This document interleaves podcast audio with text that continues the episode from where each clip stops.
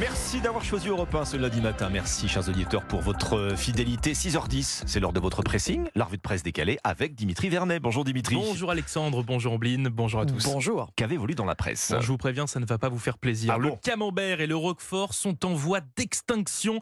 Oui, ces deux fromages français emblématiques, tels qu'on les connaît, pourraient bien disparaître. Vous me faites peur. Vous, vous- vous nous détaillez ça dans un instant. Ombline. Pourquoi, à la Coupe du Monde de boulangerie, la France fait-elle toujours un four? Formule empruntée au quotidien 20 Oui, minutes, que j'aime beaucoup. Et oui, c'est aujourd'hui la finale. La finale. Moi, je vais vous parler de sommeil. Alors, pas le vôtre, hein. celui des navigateurs en solitaire, des marins. Je les admire. Vous Hmm. allez voir pourquoi dans un instant. le sommeil, vous dites? Oui, le sommeil, le pas. sommeil, hein, le mot magique.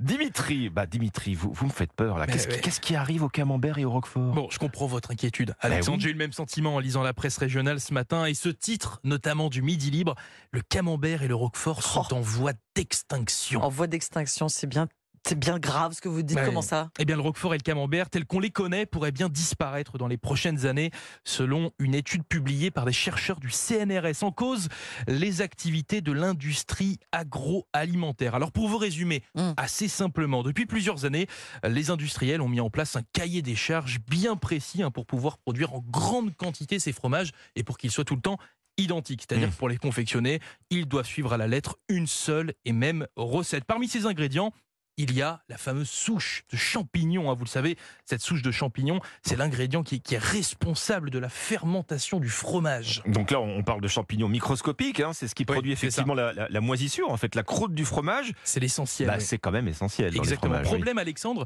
c'est qu'utiliser le même champignon à chaque fois, ben, ce n'est pas sans conséquence. À force de le faire au fur et à mesure du temps, mais cette souche, elle n'arrive plus à se reproduire, elle devient infertile. Ah oui.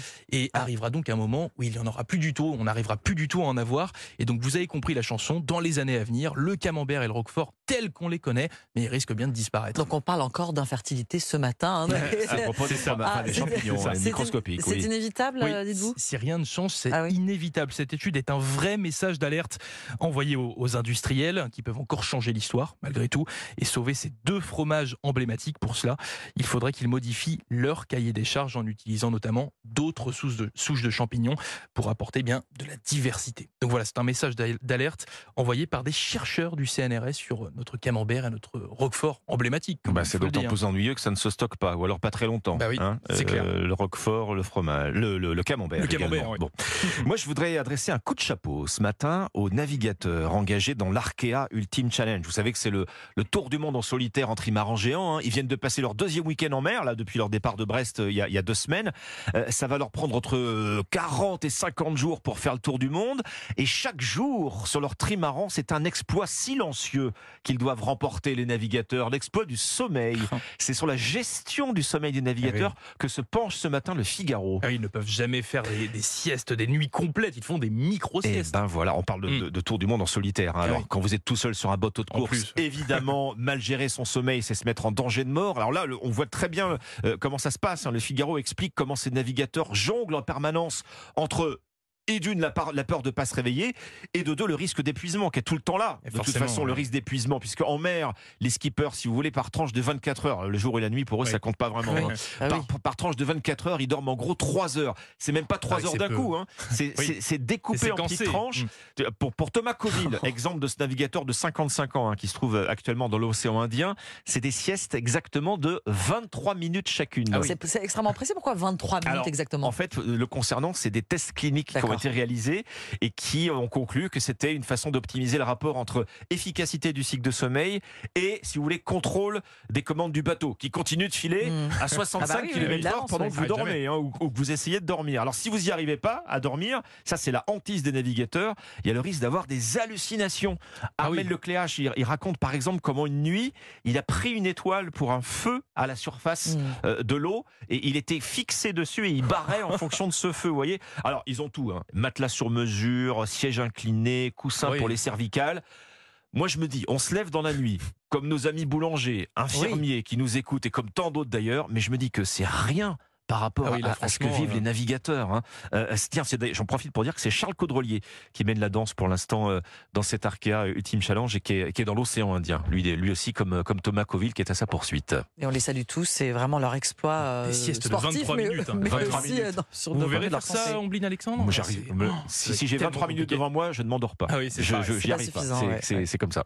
Ombline. Ah bah, ils sont peut-être euh, aussi levés euh, ce matin, les, les boulangers, vous les citiez à l'instant. En, Salue. Voilà, en écoutant Europe 1, bonjour, vous êtes peut-être installé à la table de votre petit déjeuner, euh, bon, ami auditeur, devant un café noir, un thé vert accompagné d'une tartine de pain ou d'une viennoiserie. Il se trouve justement que c'est un grand jour, donc ce lundi pour la boulangerie, puisque se tient la finale de la Coupe du Monde de boulangerie à Paris, le quotidien gratuit, ouais, 20 minutes, se demande si l'épreuve sera une simple formalité pour les Français. À votre avis, pour le pays de la baguette, est-ce que c'est du tout cuit, cette Coupe Oh, du Monde? bravo, bravo.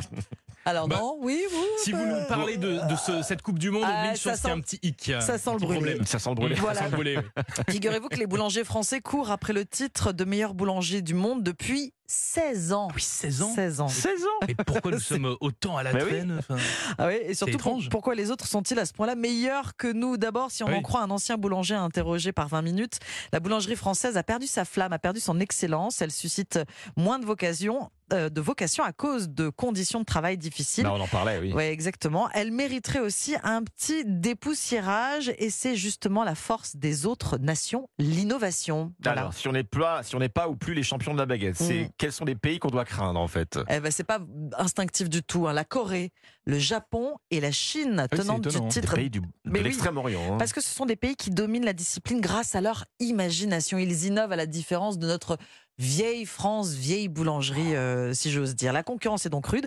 12 équipes de trois boulangers s'affrontent euh, aujourd'hui pour obtenir le titre de champion du monde dans des épreuves notamment de baguettes, de pain du monde, viennoiserie ou pièces euh, artistiques. Allez la France Ah oui, allez les bleus Ouh, Allez les Bleus Moi, excusez-moi, mais je suis très tradit. Comme, comme la tradition, comme la baguette tradition, rien ne, rien ne vaut les classiques. Pourquoi aller chercher des complications? Une bonne baguette comme ça qui sort du four, bien faite. Il y a- il y a- il y a- il y a- enfin voilà, c'est très personnel. vrai, Elle est c'est souvent française, hein, celle qui est bien faite. Bon. C'est vrai. Ah voilà, Dimitri. Absolument, je suis bien d'accord avec vous. Je suis bien avec. Merci Dimitri Vernet, merci Ombline, c'était votre pressing, la revue de presse décalée sur Europe 1 chaque matin.